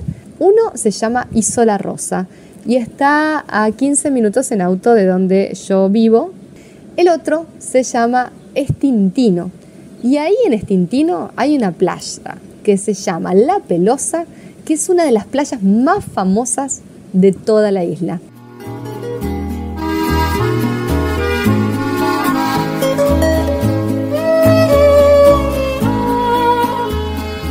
Como les decía entonces, Isola Rosa toma el nombre de una roca de ese color que sobresale del mar y que se encuentra a 500 metros de la playa. La verdad, les puedo contar y relatar que el color del tramonte, que sería del atardecer, que baña particularmente toda la costa marítima hasta llegar a la Isola Rosa, genera también ese nombre particular, porque va cambiando el cielo de miles de colores que van pasando de ese amarillo, naranja que empieza a generar el sol, hasta ese rojo intenso que se difuma o se esfuma en un rosa y va generando después ese azul oscuro que lleva la noche. Es un pueblo obviamente de pescadores, generalmente de langostinos, eh, de corales, es una pequeña comunidad y tiene una vereda, digamos, que va recorriendo todo el mar, el Lungomare, donde hay distintos puestos de artesanías y distintos restaurantes.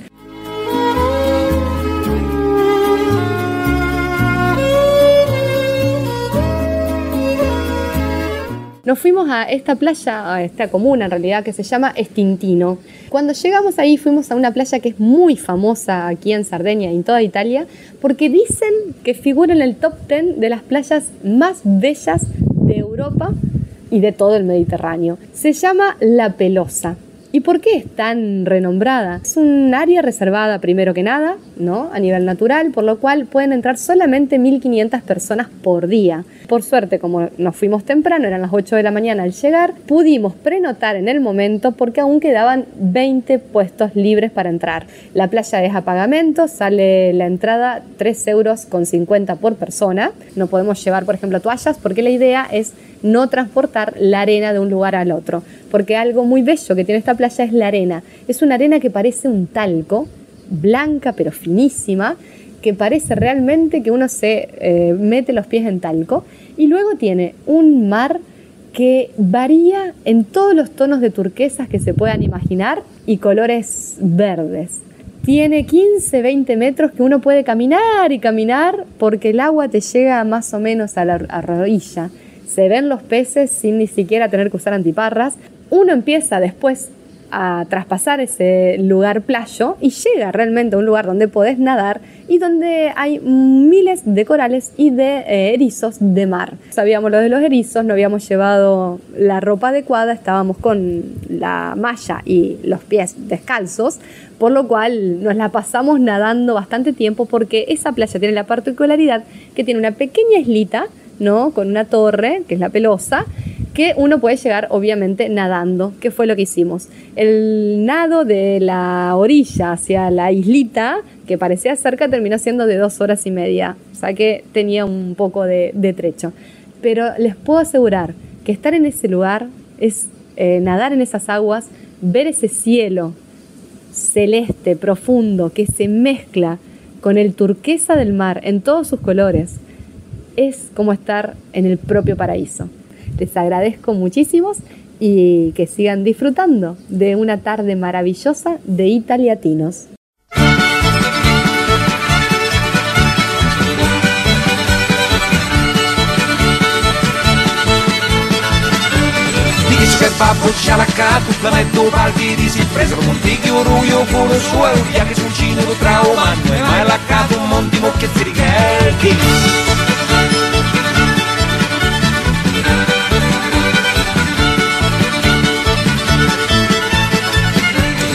Che si righelchi. sei tanto io io la casa e tutto chi so che era entrato mi giri mutirlo tu cultiato da poi di sei mesi che me ne era andato faria uno camposanto bombardato Lì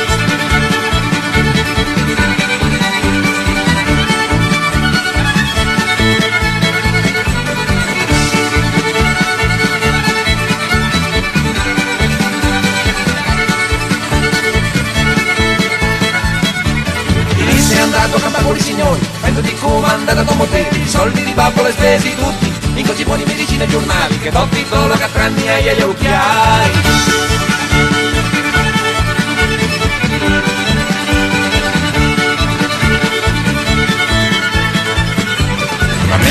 Di campata signora, tu solo conosce mi ti paroi, la troia moglie di mangiare al serro, i tuoi sono brutti di terra e di ozzu, e andare da cui io a sacarte e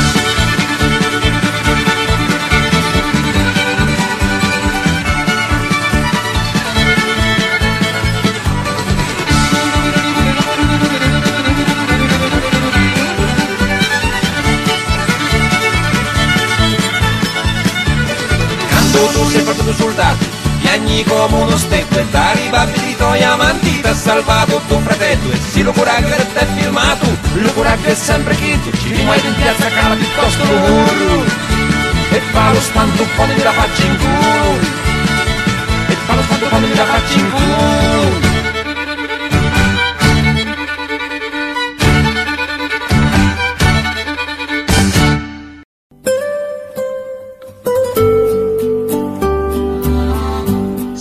Seguimos en Italiatinos. Y Sauri, por favor, si algún oyente se quiere comunicar con nosotros, sabés que estamos haciendo las redes sociales, ¿cómo puede hacerlo? Bien, puede comunicarse con nosotros a través de nuestro WhatsApp más 39 3463 05 9621, a través de nuestro email italiatinosradio.gmail.com o pueden seguirnos y también, ¿por qué no?, enviarnos un mensajito en Instagram, arroba italiatinos. Muchas gracias, Sauri. Está cayendo la tarde despacito porque estamos en verano y llega ese momento donde le empezamos a preguntar a nuestros miembros del equipo qué habrá por las mesas de italiatinos en esta noche. Ya en el comienzo del programa, Fernando y Florencia nos habían hablado de la exquisita comida que, que los invitaron al fin de semana, así que vamos a empezar por ellos. ¿Qué tendrán este viernes en la mesa, Florencia y Fernando? Nosotros no queremos cortar con el tema de comer. ya venimos desde el domingo hasta el viernes, inclusive. Eh, vamos a hacer pastel de papa entre los dos. Fernando va a encargar del puré, porque a mí lo de pelar las papas, servirlas, hacerlo, la verdad que me, me da un poco de, de vagancia, por así decirlo. Y yo voy a hacer el menjunje de, de carne para después unirlo todo. Hacer el pastel de papa. Pregunta, porque cada uno en cada casa hay, hay un pastel de papas clásico, algunos lo hacen con aceitunas, sin aceitunas, otros con pasas. ¿Cada uno venía con una receta de, de su familia o se pusieron de acuerdo en una? No, la tuvimos, las, do- las dos coincidían exactamente. Sí, sí, eran iguales. Con aceitunas, con queso, mozzarella, un poquitito entre la carne y la papa. eh, y sin pasas, por supuesto. Sí, sí. Es un anime. Sin pasa. Me parece perfecto, me parece buenísimo, no se hable más, si están de acuerdo en la casa y comen los dos y a los dos les gusta, no se pregunta nada más, ¿está bien? Victoria, ¿qué vamos a tener por Dalmine? En Dalmine tenemos ñoquis con una salsa que le estaba pidiendo a mi hija que le ponga nombre, porque es de su propia creación. Le encanta rehogar eh, cebolla grande, tiene su, su nombre, no me acuerdo bien cuál es el nombre, pero no es eh, exactamente rehogar ni saltear, porque lo hace como así con las hojitas grandes de la cebolla y le agrega manteca, leche, crema, eh, un caldito para saborizar, queda exquisito con los ñoquis, a mí me encanta. Livianito. Sí. Pero, pero, pero liviano, liviano. debe ser riquísimo. Me hace acordar cuando contaba el otro día Federica que, que ellos acá la pasta en Italia le ponen verdura, le ponen. Nosotros le ponemos crema, mantequilla. Bueno, es el saludo nuestro. Me parece buenísimo. Sabri, ¿qué vamos a tener por, por tus pagos. Bueno, hoy el influencer Julián, mi esposo, nos va a sorprender con un asado hecho al horno, obviamente porque no tenemos parrilla, pero él dijo, eh, voy al supermercado, dame la lista y cuando vino dijo, hoy eh, vamos a hacer asado y me mostró la carne. Yo lo hago, me dice, como diciendo, quédate tranquila que... Entonces, ok, dije, buenísimo, habrá asado con ensalada. ¿Y estás tranquila? Sí, re tranquila, eso le puedo, le puedo dejar hacer. Bueno, le, le dejo hacer lo que quiera, pero hay cosas en las que confío más en, en el sabor final que otras. En el asado confío. Me parece excelente. Seguramente con la verdura que tienen de la huerta va a ser ensalada riquísima y súper fresca, ¿o no? Seguro, seguro que sí. Me parece genial. Y en este momento, luego de la parte gastronómica, le pedimos a un miembro del equipo que nos cuente alguna canción que por algún motivo le llega en particular, que quiere compartir con nosotros y nos las cuente. Bueno, yo les quiero contar que me crié escuchando música de los 80, 90 y es por eso que me gusta tanto. Pero más allá de haber un poco vivido mi niñez en esa época, eh, viví mucho la música, los hits de esa época porque mi padre era DJ y yo iba a los eventos con él y vivía escuchando eh, música de esa época. Y esta canción en particular que, voy a dejar aquí eh, era un hit en los años 95, 96 donde mi papá ponía música en los festivales de patín, que obviamente yo participaba, eh, y, en, y, muchos eventos más a los que yo iba y, y me encantaba ir porque sabía manejar las mezcladoras y, y, él me dejaba poner un poco de música y me encantaba. Entonces, esta canción me recuerda a esa época, pero volviéndola a revivir en mi vuelta a Argentina. Saben que de Brasil yo viví cuatro años y volví a Argentina cinco meses a, recolectar los papeles para mi ciudadanía. Y en esa época, esta canción viene como anillo al dedo, al, al, al volver a los pagos, al lugar. Esta letra te hace revivir todo eso y es por eso que quiero que escuchen conmigo Mariposa Tecnicolor de Fito Páez.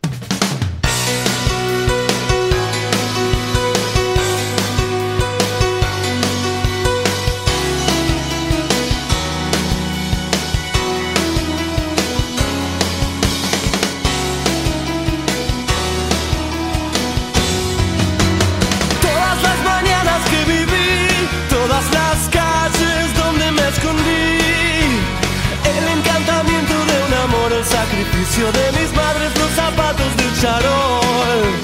Los domingos en el club, salvo que Cristo sigue hacia la cruz. Las columnas de la catedral y la tribuna grita gol el lunes por la capital.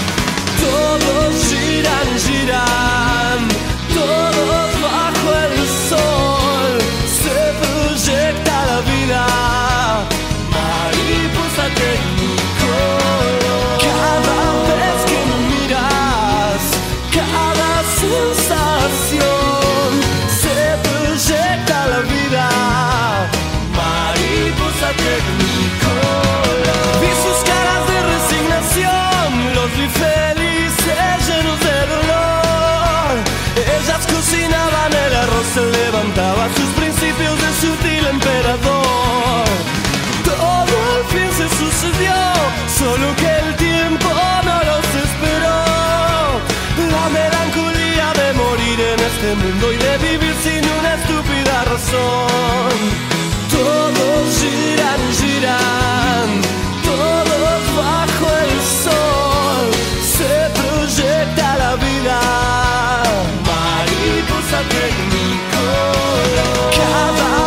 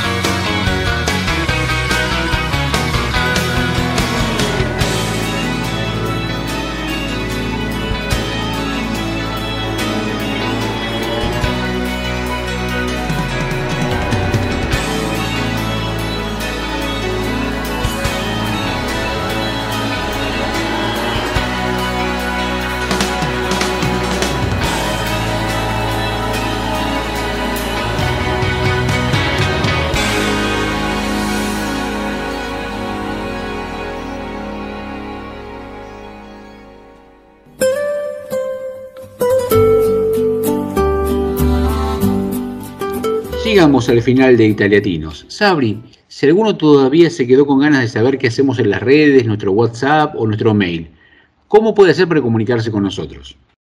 Bueno, puede comunicarse enviándonos un email a italiatinosradio.gmail.com enviándonos un mensaje de WhatsApp al más 39 34 63 05 9621 o también puede seguirnos y enviarnos un mensaje a nuestro Instagram arroba italiatinos.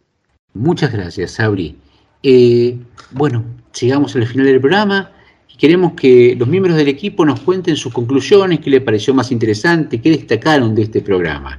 Terrible, el hermoso toda la playa, porque mientras lo iba contando, nosotros estábamos acá buscando imágenes para conocer. Hay que ir poniéndonos en forma para nadar dos horas, ¿no? Por Sí. supuesto. Así que vamos a tener que aflojarle un poquito al pastel de papa, un poquito a las comidas de los domingos, pero bueno. Eh, así que que nos espere por Cerdeña. Me parece excelente. Bueno, yo quiero destacar eh, la entrevista que tuvimos con Ceci, con Cecilia, la psicóloga que se encarga de todo el tema de migración, la parte emocional, que como bien dijo ella, eh, a veces es mucho más que los trámites. Eh, me quedo con los importantes consejos que dio para quienes desean emigrar de, en carne propia, los he vivido, así que son muy buenos consejos. Y me quedo con una frase que dijo al principio, vivir el presente como si te fueras a quedar toda la vida luego que la vida te sorprenda. Eh, eso me, encantó, porque uno cuando emigra también tiene eso de si se va a quedar o no se va a quedar, y está bueno vivir el presente como si uno se fuese a quedar toda la vida. Después, la vida te sorprende. Me parece excelente, aparte creo que es parte de la actitud que has tomado vos y tu familia desde que llegaron acá. Y está genial. Sí, me sentí súper identificada. Bueno, coincido con, con Fer y con Flor. Me quedé nadando en las aguas azules del relato de Eileen y sin desmedro de los entrevistados, pensando en ese mar de, de infinitas posibilidades que tenemos delante nuestro, ¿no? Muchas veces nos parece que estamos encerrados en un metro cuadrado y que no le encontramos la salida a alguna situación pero en realidad visualizarnos en esa, eh, en esa inmensidad, en, lo vasto de ese océano azul, nos puede ayudar a salir de algún brete de alguna manera inesperada, ¿no? Permitiéndonos meternos en este fluir de- del universo. Me encantó. Más ya lo dijeron todos ustedes, yo me quedo de la entrevista que tuvimos con Federico, que nos contó desde Europa Low Cost. A ver, él podría perfectamente haber viajado, conocido un montón de lugares y contar a sus amigos, qué bien que la pasé, estuvo lindísimo, este lugar me gustó más, acá fue más barato, pero no, un lugar donde ayuda a la gente a venir y a gastar menos. Eso habla de vocación de servicio, y eso no lo tienen todos. Y creo que eso es muy propio de, de los argentinos. Los argentinos cuando somos solidarios, y es una cosita buena cuando uno viene acá, dice, ah, esto es parte de, de mi ser nacional. Y me parece excelente. Por mi parte, como se lo dije en su momento cuando tuvimos la entrevista, agradecerle muchísimo por la, por la vocación de servicio que tiene al ofrecer a los demás que tengan un viaje lindo y económico a la vez a Europa. Este es el momento del programa, casi el final, en el cual regalamos una frase para que se la lleven, para que se la guarden, para que la tengan en el corazón en este fin de semana. Los portales que llevan a la sabiduría y al conocimiento están siempre abiertos. Luis Hay. Me parece excelente, casi con lo como estábamos charlando hace un ratito, vos decías justamente, decías justamente que tenemos un mar por delante, aludiendo a lo que habíamos charlado, lo que había comentado Elin en su, en su bloquecito, en su podcast, y no encerrarnos en ese metro cuadrado, sino aprender a abrir y animarnos, ¿no? Quizás una palabra que siempre escuchamos cuando, cuando hablamos con entrevistados que viajan, de, que viajan a Europa, a emigrar a Italia básicamente, es el animarse, el tener el coraje de avanzar, ¿no? Planificar, buscar, pero bueno, en algún momento hay que decir, ¡pum! salto. Por ahí no tengo todo, pero tengo que saltar y tomar la- el coraje de hacerlo. Bueno, esa es la, la invitación que tenemos. Eh, a que aquellos que estén dando vueltas, bueno, que se preparen, que busquen, que consigan datos, pero que tomen, que somos muchos los que estamos por acá, y de seguro tenemos una mano para darle cuando lleguen. Para cerrar, todo italiatinos, para cerrar con mucha música como empezamos allá al comienzo del programa con Pedro Capó, un temazo de los 80 de Guns N' Roses, Sweet Child of Mine. Gracias Aldo, que tengan un excelente fin de semana.